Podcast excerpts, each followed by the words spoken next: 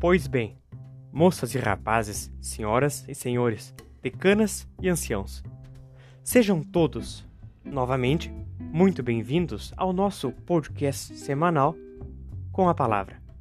Aqui, a cada quarta-feira, nós continuaremos tendo conversas. Conversas com colegas e conversas com professores para tratarmos, vejam bem, de forma simples, de forma descontraída, de assuntos do momento, de vivências acadêmicas e também de carreiras jurídicas. Meu nome é Guilherme Scheninger Vieira e mais uma vez agradeço toda a atenção. Por gentileza, venham conosco para o podcast com a palavra. Afinal, conversando, a gente se entende. Se temos a Lei Fundamental da República Federal da Alemanha, o seu preâmbulo, abro aspas, consciente da sua responsabilidade perante Deus e os homens, movido pela vontade de servir a paz do mundo, como membro com igualdade de direitos de uma Europa unida, o povo alemão, em virtude do seu poder constituinte, outorgou-se a presente lei fundamental. Fecho aspas. Caríssimas amigas, estimadíssimos amigos, a nossa conversa de hoje, nós de fato superaremos fronteiras, né? Aqui eu, eu trouxe de forma muito singela esse preâmbulo. Olha que interessante, né? Lei Fundamental da Alemanha, da República Federal da Alemanha. Lá também, como nós temos a República Federativa do Brasil, é semelhante à República Federal da Alemanha. Mas é, veja que interessante, como nós temos uma tradição Estados Unidos e muitos outros países de chamar de Constituição, eles escolheram chamar de lei fundamental. Isso é interessante, né?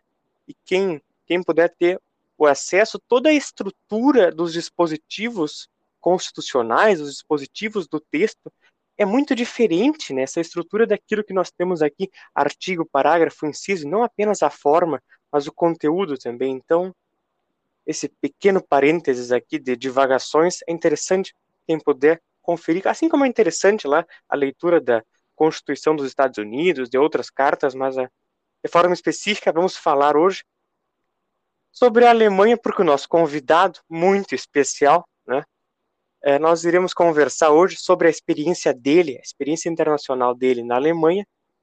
Nós iremos conversar com o colega prezadíssimo Pedro Furlaneto Maiolo, que é estudante do curso de graduação em Direito pela Escola de Direito da PUC e também é estagiário de um grande escritório de advocacia aqui de, de Porto Alegre. Bueno, com a palavra, o Pedro Maiolo. Diga lá, Guilherme, queridos ouvintes. Veja que já começamos da maneira ideal e tem que fazer esse apontamento, que começando com a Grundgesetz da Alemanha, eu fico muito feliz aí. Uh, fazer uma, tu tá fazendo aí uma homenagem para minha experiência, eu fico muito feliz de ter convidado uh, para que eu viesse hoje compartilhasse um pouco da minha experiência. Eu espero que todos tirem algum ensinamento ou que pelo menos se divirtam com a minha explanação. E também tem que fazer um segundo agradecimento, esse o mais importante, que muitos amigos e colegas já falaram que o direito não seria a profissão que eu deveria seguir, mas sim aquela de radialista. então, hoje nós estamos assim, ó, prestes a ver, se não a morte ou o início de um sonho. Então, vamos ver como é que como é que vai sair. Eu vou a, aqui no no episódio de hoje compartilhar um pouco das minhas experiências, os ensinamentos que eu tive nessa viagem e, bom, tentar ajudar aí os nossos ouvintes de alguma maneira, seja para aqueles que estão querendo fazer essa experiência ou para todos os estudantes, seja do direito ou das outras áreas também, já deixo esse aviso aqui. Grande Pedro, sabe, eu estava pensando antes aqui como eu iria iniciar a nossa conversa. Aí eu pensei, pá, vou receber o cara distinto ali, não posso iniciar de qualquer forma, vou iniciar em alemão, eu pensei. O problema é que eu teria gastado toda a minha cota né, se eu falasse Hallo e Viguetes. Então eu pensei, não, vou começar em português para não ficar tão constrangido assim, mas agora com o Pedro Radialista aí, então, agora sim que eu vou ficar mais constrangido. Vamos lá. Eu, eu, eu, vou dizer assim, Guilherme, a experiência minha com o alemão ela já é longa, mas até hoje, se alguém vem e pergunta, vem cá, tu fala alemão? É uma, é uma resposta difícil. Não é algo de sim ou não, é o, olha, a gente se vira, né? É o idioma danado, né, Pedro? É o idioma danado, né? Tem aquela frase. Vocês vão entender logo mais quando eu compartilhar alguns episódios aí, vocês vão entender o que é o sofrimento do estudante alemão. Não é, não é simples. Bueno, vamos começar logo, senão a gente fica de parênteses aqui e aí o texto não, não se desenvolve. De antemão, Pedro, por favor, vamos começar com o básico. Conta para nós como é que foi que ocorreu essa tua oportunidade de estudo na Alemanha. Eu tenho aqui que isso foi no ano de 2019. E assim, ó, por gentileza, conta tudo, do começo ao fim, qual foi a tua motivação, por que Cargas d'Água foi em Munique. É, por gentileza, o espaço é teu. Bom, vamos lá. A influência, ela pode se dar em dois sentidos. Uma delas que existe até hoje, a outra que, bom, durante o tempo e com o amadurecimento, ela foi se adaptando. A primeira dessas influências é por conta da minha família, tá? A família toda do meu pai, desde pequeno eu ouvia eles entre si falando em alemão aqui no interior, ali no Vale do Taquari, uma cidade singela chamada Arroio do Meio. E nessa vivência eu sempre acabei eles escutando, por mais que fosse o, di o dialeto, né? Não fosse, como dizem os alemães, o Hochdeutsch. Eh, eu sempre tive um interesse, né? E pensando que meu pai poderia me ajudar em casa ou que talvez a minha pronúncia ela poderia ser mais fluida por conta do meu ouvido e tal. Eu pensei, bom, por que não?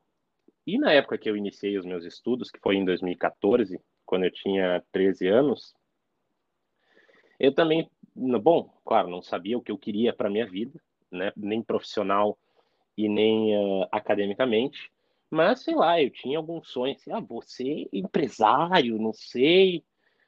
E os alemães, pô, tem, tem carro lá, as melhores máquinas são de lá, não sei. Vamos fazer alemão, né? Vamos começar.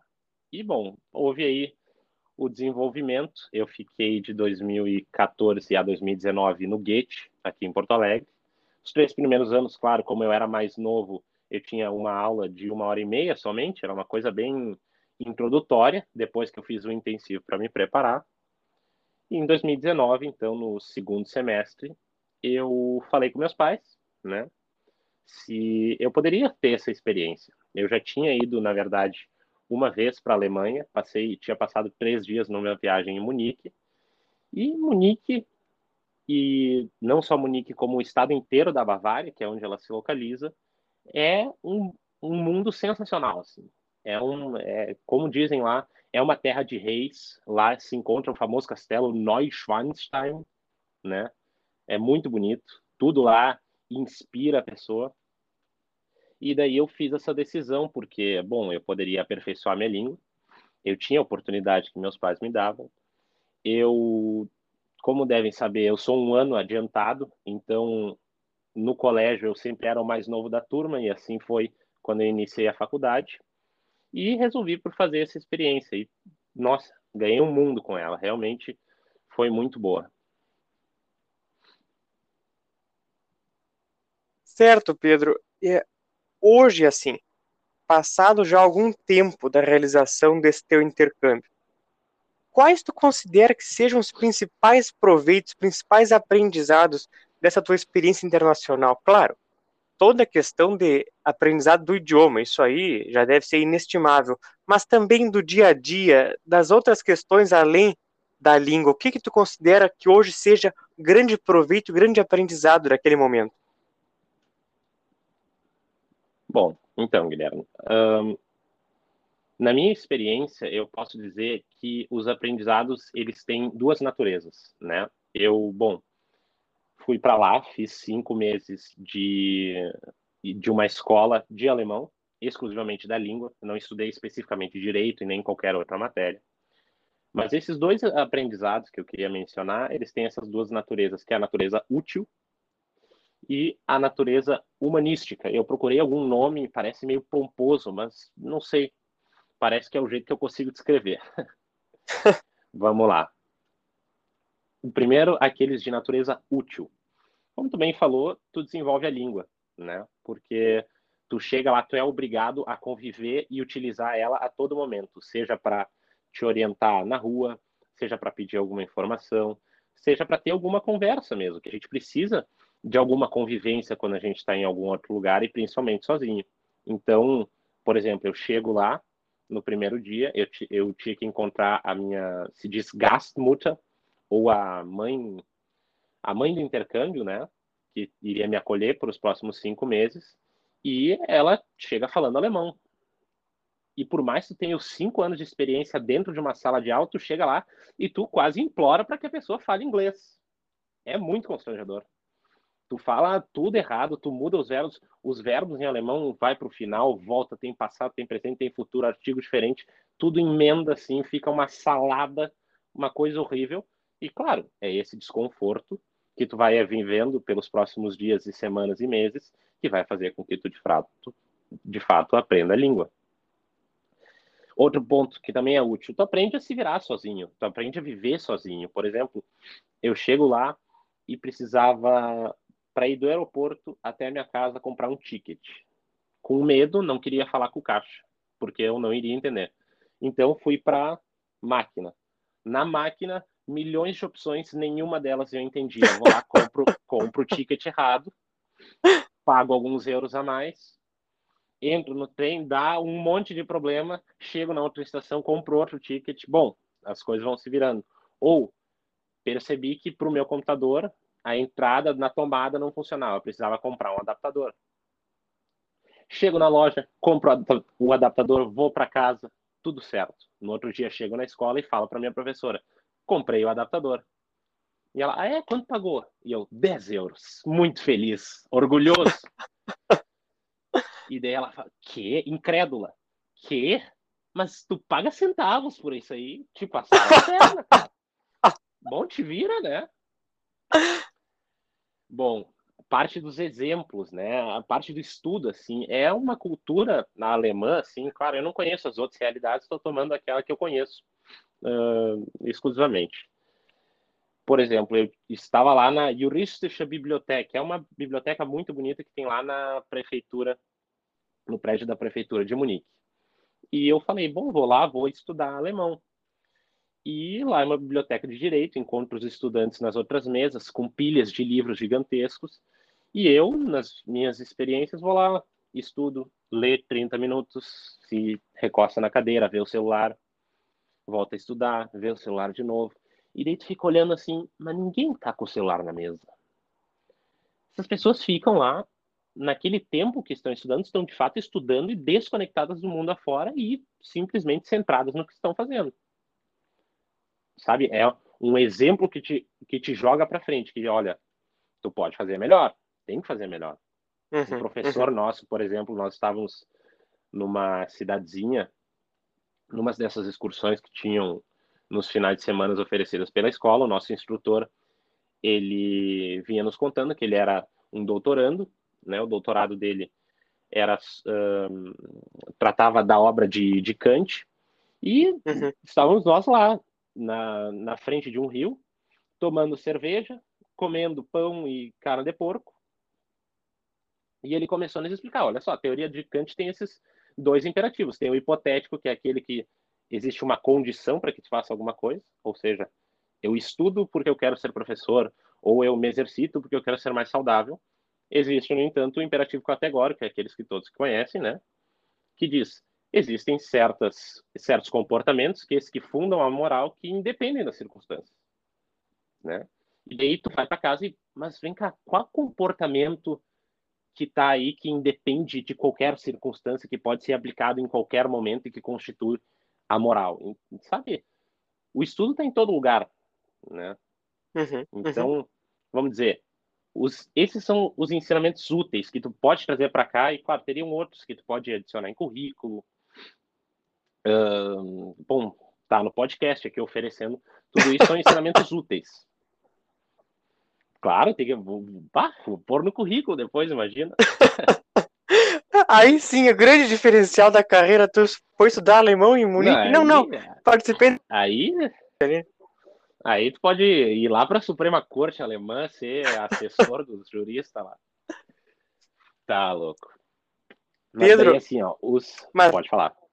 Não, por favor, essa tua formação humanística, isso aí foi uma palavra, como tu disse, pomposa ou não, mas eu acho que ela serve muito, ela vem a calhar, né? Porque toda a questão musical, literária, é muito rico na Alemanha, como em outras culturas também, mas por favor, vai falando sobre essa tua outra, não a utilidade prática, né? Mas também essa formação Sim. humanística. Exato. Bom, lá a formação humanística ela vai para outro nível, porque não só essa cultura do estudo que é necessário, por exemplo, lá para tu passar para ser advogado, eles também têm com essas outras áreas que não fazem parte na maioria dos nossos cursos do currículo, né? Daí que, que se aprende? Por exemplo, as pessoas uh, são diferentes e, e, e, tá tudo bem com isso. Tu, tu acaba encontrando os alemães aqueles verdadeiros, né? Que teve, por exemplo, aqui a minha professora do Brasil me falou um dia, o alemão, ele é mais ou menos da seguinte maneira. Tu pergunta, vem cá, você tem o desejo de ir comigo hoje no cinema? Você tem desejo? Você tem tempo? E daí ele vai lá e o alemão, o, o verdadeiro, ele te responde. Olha, tempo eu tenho, mas não tenho desejo. Seco, sabe? A gente brasileiro que tá sempre sorrindo para tudo, assim, a gente pensa, nossa, que pessoa grossa, não sei o quê. É. E tu vai entendendo que, na verdade, não tem nada de mal ali é um costume diferente, tu acaba aceitando diferentes realidades e não tem aquele comportamento assim de evitar uma pessoa assim. Não, é diferente. Tu vai aceitando e, claro, isso é uma parte do amadurecimento. Nessa mesma parte das pessoas diferentes, hum, tu acaba encontrando também exemplos melhores, que nem esse que eu falei lá na biblioteca. Tu vê que tem gente se esforçando lá muito para chegar a certos resultados que não tem nada a ver com a nossa profissão. Parte da música, como tu falou, da arte, esporte até pode ser, culinária, qualquer coisa. Tu vai evoluindo como pessoa, sabe? Uh, dizem, tem o grande ditado, né? Em terra de cego, quem tem olho é rei. Tu uhum. chega lá, tu vê todos esses exemplos grandiosos, sejam obras que já estão feitas por pessoas que já morreram, ou sejam pessoas próprias que têm o conhecimento em si ali ao vivo, tu tem uma vontade de melhorar. Tem outra que essa eu acho assim, ó, a, a mais importante, principalmente para nós no Brasil que gostamos de sempre estar tá com a pauta política, sabe, a todo momento nas nossas discussões. Uhum, uhum. Lá uma coisa que eu aprendi é que diferente daqui no Brasil, onde certas palavras elas já acionam um sentimento assim, seja uma raiva ou uma identificação direta. Por exemplo, eu falo Bolsonaro, PT, alguma coisa. De um lado, vão tirar as facas e começar a brigar, não sei o que, bem pistola e não sei, sabe? Vira uma zona aquilo. Uhum. E, bom, tu chegando lá, com pessoas que são de diferentes países e que não estão tão conectadas emocionalmente com o tema, tu resgata aquilo que são dois valores muito importantes numa discussão política, né? Que é a questão moral da amizade e uma questão intelectual da busca pela verdade. Que tu tá numa discussão política, tu primeiro tem que dizer, olha, por mais que nós não cheguemos num acordo, nós temos que manter uma amizade entre nós. Nós não vamos sair se batendo e acabar com a paz só porque a gente não gosta mais de política. Mas acima de tudo, não escolher um time quando tu tá entrando para discussão. Tu faz uma discussão porque tu quer chegar a um nível de conhecimento maior aquele que tu tinha anteriormente. Isso não quer dizer necessariamente que tu vai ficar com a tua posição. Talvez ela mude, talvez o outro saiba coisas que tu não sabe. Talvez tu tenha certeza de coisas que o outro tem que ser guiado. E isso tem muito lá. Essa coisa de, bom, vamos discutir, vamos chegar, se não um consenso, pelo menos a uma discussão que evolua o nosso conhecimento. Né? Eu sempre, quando falo isso, acabo lembrando do professor Pedro Adame, que, de certa maneira, nos fala: quer criar uma lei que seja boa, pense que depois que você criá-la, ela vai ser aplicada pelo seu pior inimigo. E é exatamente nesse ponto que a gente chegar. Olha só, o que eu vou dizer pode ser aplicado pelo outro neste sentido, E, bom,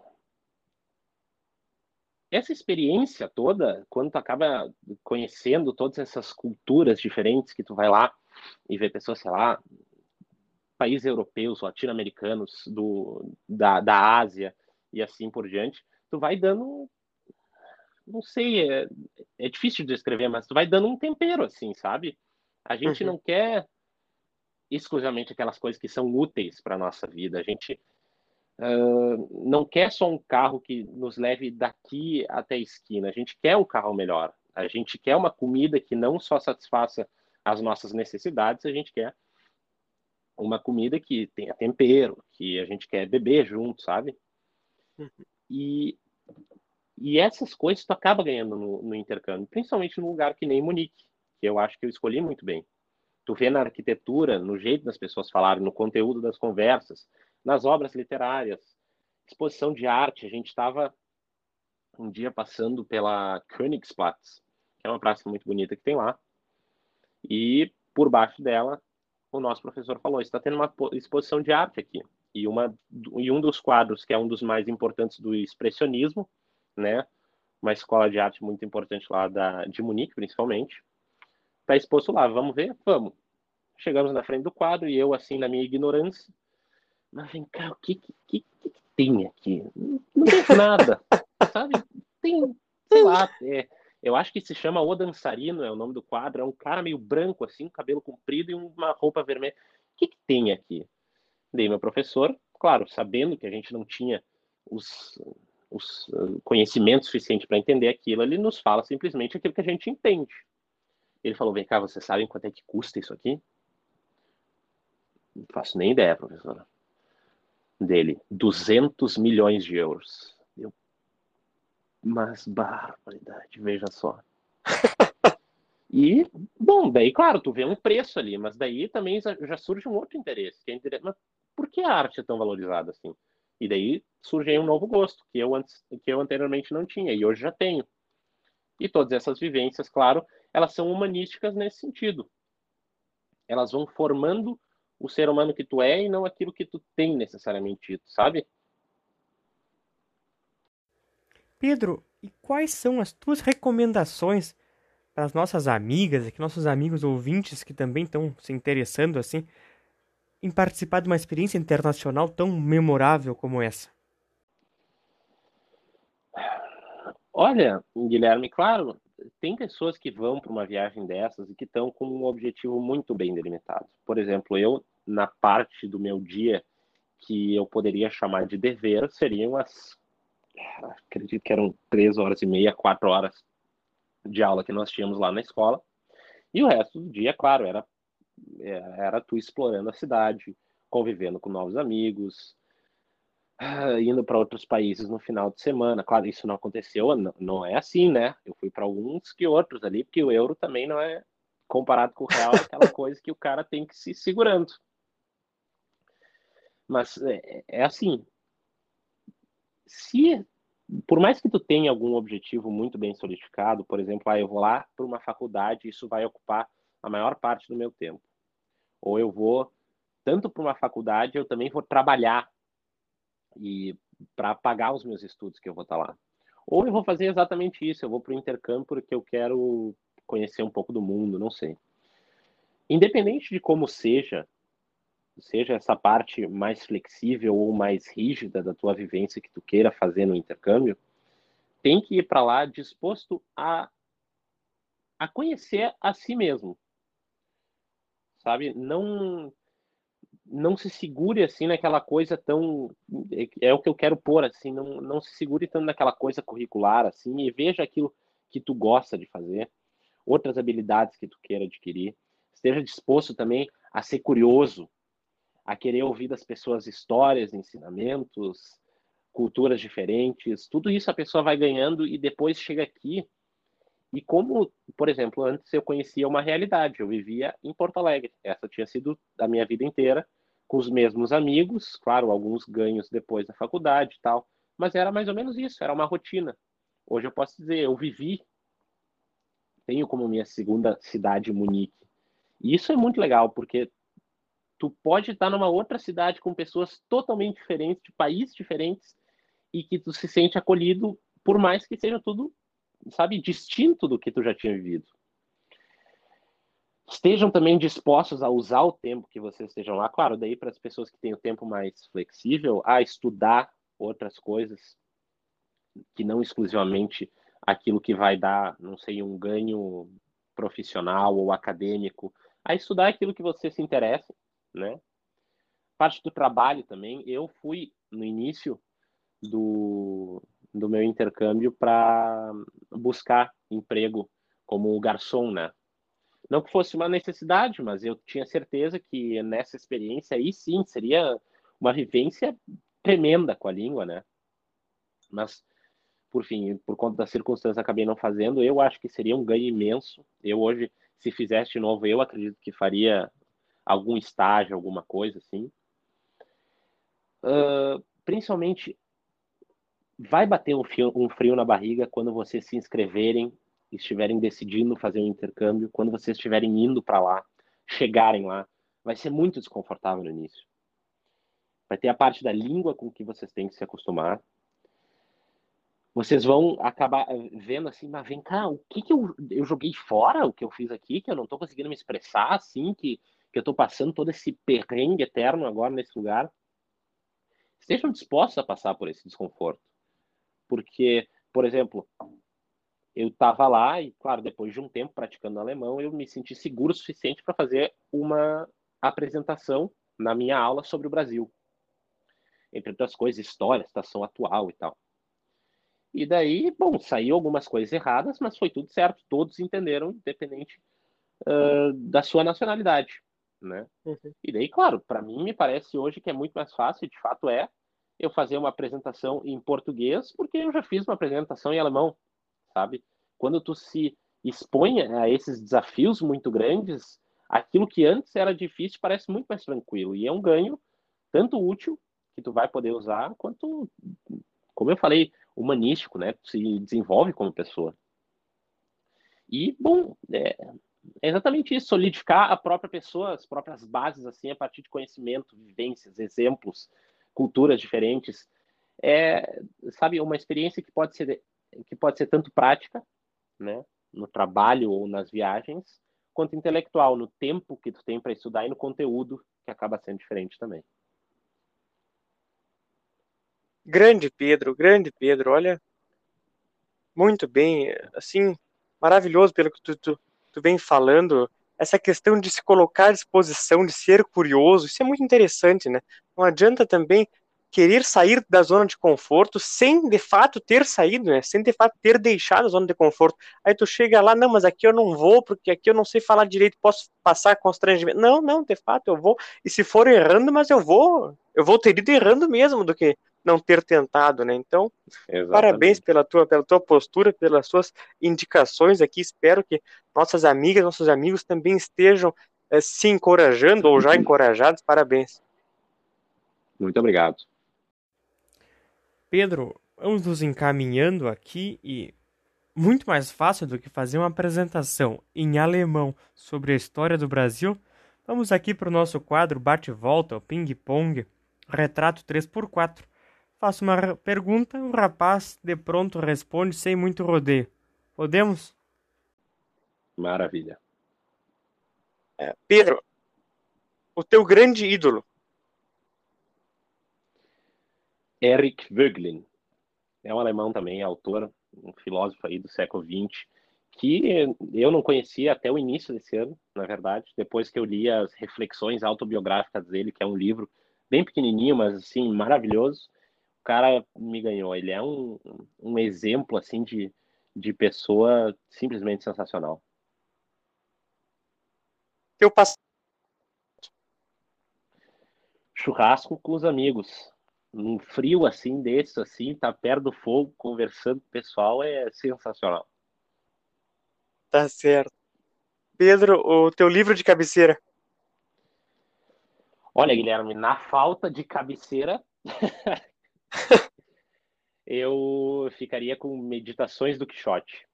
É um livro do José Ortega y Gasset que é assim, ó, simplesmente sensacional. Qualquer um que, que pegue o livro, leia seus três capítulos assim, entendendo cada frase, vai ter um ganho imenso. Fica aí a recomendação. Uma frase na tua vida. Olha, na eu fico com um pouco de receio de falar essa frase, mas tem que falar de qualquer jeito porque, porque era um pouquinho longa, né? Geralmente o pessoal que chega aqui em casa, ela tá pendurada lá na minha cozinha, não entende muito bem, mas vou falar igual. Que seria o infinito que está diante de nós solicita o infinito do nosso desejo para reparar tanto quanto possível o desfalecimento da nossa força. Uma frase aí do Sertilange lá naquele livro A, Via, é, a Vida Intelectual, né? A Vida Intelectual, e, isso é. É bah, sensacional. Essa frase, se bem assimilada, resolve muito problema. Hein? É um baita livro, né? Aquele livro é um baita livro. Claro, ele é filho do, do seu tempo, tem que ser lido de forma crítica, como qualquer leitura, mas é, é um baita claro, livro. Claro.